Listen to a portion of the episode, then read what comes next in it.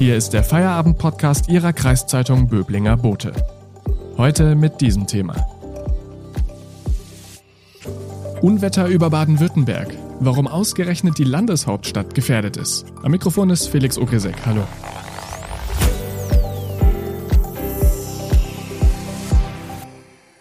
In den vergangenen Tagen ist es an vielen Orten im Land zu schweren Gewittern gekommen. Im Kreis Freudenstadt hatten die Hagelkörner Golfballgröße und in Stuttgart wurden am Montag durch einen Sturm Teile des Dachs vom Opernhaus abgerissen. Zu rund 400 Einsätzen wurde die Feuerwehr an diesem Tag in der Landeshauptstadt gerufen. Warum Stuttgart so anfällig für Extremwetterlagen ist, hat unsere Autorin Thea Bracht recherchiert und sie ist uns jetzt zugeschaltet. Hallo. Hallo. Thea, du hast dich mit einem Stadtklimatologen unterhalten. Mit wem denn genau?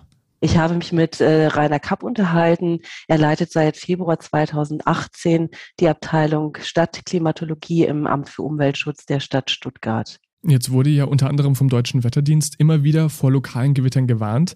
Aber hat Herr Kapp denn diese Intensität überhaupt überrascht? Ähm, er ist davon ausgegangen, dass es äh, zu solchen Unwettern kommen würde in der Stadt. Ähm, er konnte aber nicht genau lokalisieren, wo es besonders stark wird.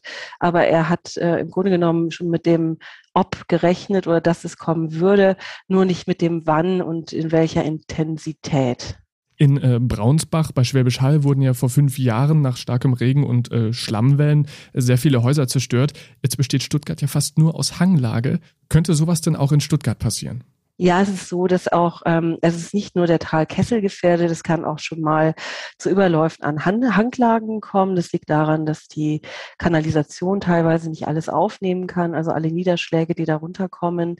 Ähm, es ist aber nicht so, dass Stuttgart bisher so gefährdet ist wie Braunsbach. Also es wird im Moment noch nicht damit gerechnet, dass äh, Häuser unterspült und komplett zerstört werden. Also so schlimm ist die Lage noch nicht.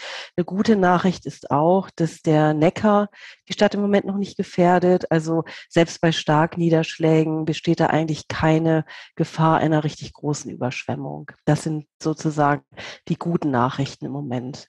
Unternimmt denn die Stadt schon was, um mögliche Gefahrenpunkte zu entschärfen? Ja, natürlich. Also in den Städten wird es ja insgesamt wegen des Klimawandels und der Folgen immer ungemütlicher. Das heißt, es besteht ganz dringender Handlungsbedarf und äh, die Stadt äh, schaut schon, dass die Kanalisation an äh, einigen Punkten erweitert wird. Das kann nicht überall passieren, ähm, weil das einfach ähm, unheimlich kostenintensiv wäre. Mm, es ist so, dass man in Stuttgart natürlich auch weitere Regenrückhaltebecken bauen kann, aber die Stadt hat natürlich den Nachteil, im, im Talkessel zu liegen. Da sind äh, viele Flächen dicht bebaut.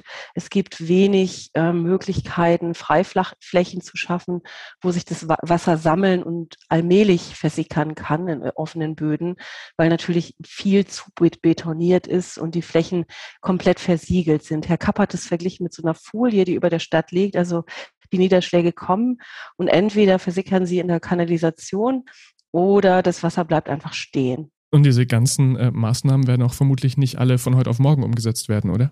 Zurzeit ist es so, dass man an der Kartierung arbeitet. Man muss nämlich ganz genau schauen. Also es gibt hier sehr viele lokale, kleinräumige Flächen, die betroffen sind. Da kann man dann entsprechende ähm, äh, sozusagen Schutzmaßnahmen einbauen. Und äh, zunächst wird diese Karte erstellt. Das Projekt dauert äh, noch zwei Jahre. Äh, Im nächsten Jahr rechnet man mit den ersten Ergebnissen. Auf, diese, auf Grundlage dieser wirklich kleinen Karte wird man dann sehen, äh, was man alles tun muss. Das ist aber ein Projekt, das man nicht in den, fünf, in den nächsten fünf Jahren ähm, sozusagen fertig machen kann. Das wird uns die nächsten Jahrzehnte beschäftigen. Danke, Thea Bracht. Wir sprechen gleich weiter. Vorher kurz Werbung. Wenn Ihnen der Podcast gefällt, abonnieren Sie ihn, damit Sie täglich auf dem neuesten Stand bleiben. Übrigens, den Böblinger Boten gibt es auch digital als E-Paper für 27,90 Euro im Monat. Damit lesen Sie Ihre Zeitung bequem auf dem Laptop, Tablet oder Smartphone. Unterstützen Sie Ihre Kreiszeitung mit einem Abo. Danke.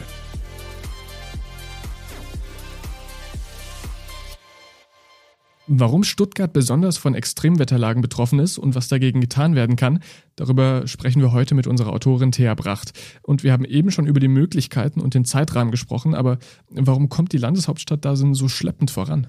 Ja, es ist so, dass man eigentlich, normalerweise hätte man vielleicht sogar schon früher reagieren können. Das Problem ist natürlich in Stuttgart eben, sind diese fehlenden Flächen, ähm, wo man offene Böden installieren kann, die Wasser aufnehmen. Also es ist einfach zu viel dicht bebaut. Ein Problem ist auch der Verkehr, also die vielen Stellplätze, die breiten Fahrspuren. Da ist natürlich dann die Frage, ähm, ja, äh, opfert man sozusagen eine äh, Autospur zugunsten einer Fahrradspur. Äh, die kann dann auch, die muss dann nicht asphaltiert werden, das kann ein offenerer Boden sein. Ähm, aber das stößt natürlich in der Stadt auf enorme Widerstände. Also da ist, äh, hinkt Stuttgart sicher hinterher. Und das Zweite ist, dass man eben sehr, sehr kleinräumig dann auch nur reagieren kann. Also dass man versucht, so Grünflächen zu schaffen, kleinere in der Stadt, dass jeder Bürger sozusagen fußläufig kleine Oasen erreichen kann, wo er sich auch abkühlen kann. Was nicht gewährleistet ist, das ist, dass jeder Bürger sozusagen äh, in einer klimatisch angenehmen Zone lebt. Also alle Experten gehen davon aus, dass die Zahl der Hitzetage und der tropischen Nächte in Zukunft noch deutlich zunehmen wird. Und damit es überhaupt noch erträglich ist, ähm, sind eben diese Grünflächen, Baumbepflanzungen an Straßen und wie gesagt kleinere Parks und so weiter sind enorm wichtig, damit äh, Stadtbewohner das überhaupt noch aushalten können. Ein weiterer Aspekt ist, dass man versuchen möchte, die Zahl der Klimaanlagen zu begrenzen. Natürlich ist so eine natürliche Reaktion auf so viel Hitze, dass jeder eine Klimaanlage in seiner Wohnung haben möchte. Die allerdings produziert zwar Kälte in der Wohnung, aber die warme Luft wird natürlich nach außen gelenkt. Dadurch heizt sich das Klima noch weiter auf. Und, und diesen äh, Teufelskreis möchte man möglichst nicht haben in der Stadt. Stichwort Hitze. Wir haben jetzt ganz viel über Unwetter im Sinne von Sturm und Regen gesprochen, aber es gibt da ja auch noch den Klimawandel, also steigende Temperaturen. Spielen die in diese heftigen Gewitterzellen, die sehr lokal stattfinden, irgendwie mit rein? Ja, die spielen tatsächlich mit rein. Also durch steigende Hitze ist natürlich, ähm, entsteht mehr Wasserdampf und dadurch äh, entstehen auch mehr lokale Gewitter.